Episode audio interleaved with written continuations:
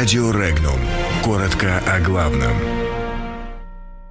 Польша ответила на российскую агрессию. Китай дает советы. США и Сингапур продлили соглашение о военном сотрудничестве. Дуда объяснил размещение в Польше американских войск. Президент Египта заявил, что народ не примет власти исламистов.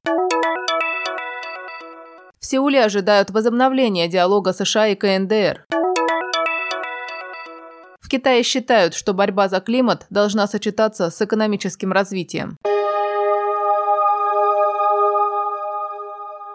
Президент США Дональд Трамп и премьер-министр Сингапура Ли Сянь Лун продлили действие соглашения о военном сотрудничестве до 2035 года. Согласно договору, Соединенные Штаты смогут использовать военную инфраструктуру Сингапура для своих нужд, в том числе и военные базы. Увеличение контингента американских войск на территории Польши является ответом на российскую агрессию, заявил польский президент Анджей Дуда. Размещение американских войск будет способствовать нормализации обстановки в регионе, поскольку его нахождение здесь будет говорить о готовности к совместной обороне, подчеркнул Дуда.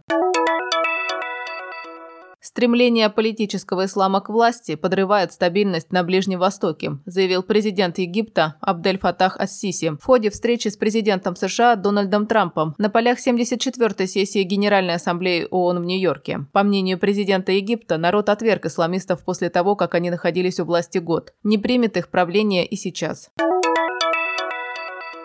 Южная Корея ожидает скорого возобновления переговоров на рабочем уровне между Соединенными Штатами и КНДР для подготовки нового саммита лидеров двух стран, заявил президент Республики Корея Мун Дже Ин. По мнению президента Южной Кореи, эта встреча может стать великим достижением в деле денуклеаризации Корейского полуострова. Изменение климата – общая проблема, а от сотрудничества в борьбе с этими изменениями зависит будущее человечества, заявил министр иностранных дел Китая Ван И на климатическом саммите ООН в Нью-Йорке. По его словам, соблюдение Парижских соглашений необходимо сочетать с экономическим и социальным развитием, а ускорение развития – с зелеными и низкоуглеродными технологиями.